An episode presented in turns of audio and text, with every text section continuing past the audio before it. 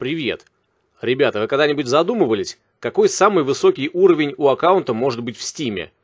Понятное дело, что касается это только тех, кто в Стиме играет, следит за прокачкой своего аккаунта, собирает карточки и вообще ведет там активную жизнедеятельность. Э, так вот, ответ на данный вопрос появился в свежих новостях. Японский геймер с ником Palm Desert получил уже 1060 level, собрав на своем Steam профиле более 5000 игр и чуть меньше 3500 дополнений. Стоимость его аккаунта приближается к 18 тысячам американских долларов.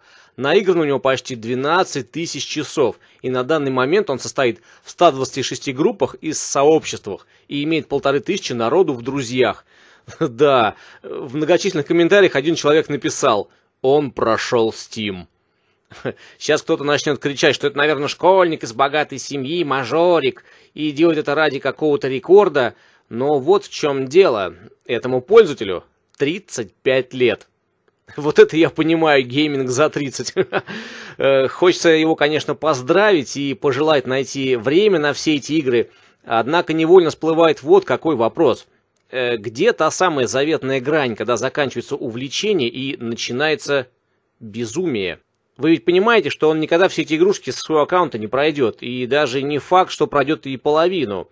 А ведь коллекционирование цифрового софта штука очень спорная. Люди обычно стремятся собирать что-то физически ощутимое, картриджи, диски, консоли, красивые подарочные издания, фигурки, игровую периодику.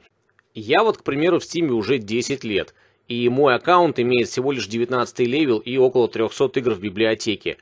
Мне и то кажется порой, что чего-то я переборщил, нахватался всякой шняги. Кстати, ее у меня в играх хватает. Чего ж тогда у этого геймера из Японии там творится?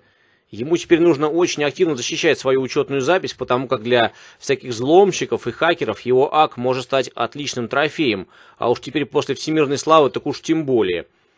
Э, лично мое мнение по данному вопросу таково.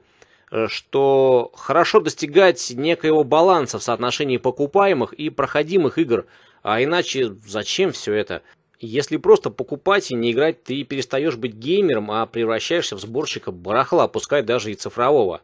Пыли, конечно, на этом хламе не будет, но и удовольствие от обладания им весьма и весьма, как мне кажется, спорное. А с другой стороны, можно свою учетку передать по наследству, и в итоге игрушки станут проходить твои дети и внуки, если будут иметь к этому процессу соответствующий интерес. Технологии-то, в том числе игровые, меняются каждый год, и что будет дальше, я даже представить не возьмусь. Расскажите, кто пользуется Стимом. У кого какой там уровень? Сколько в библиотеке игр?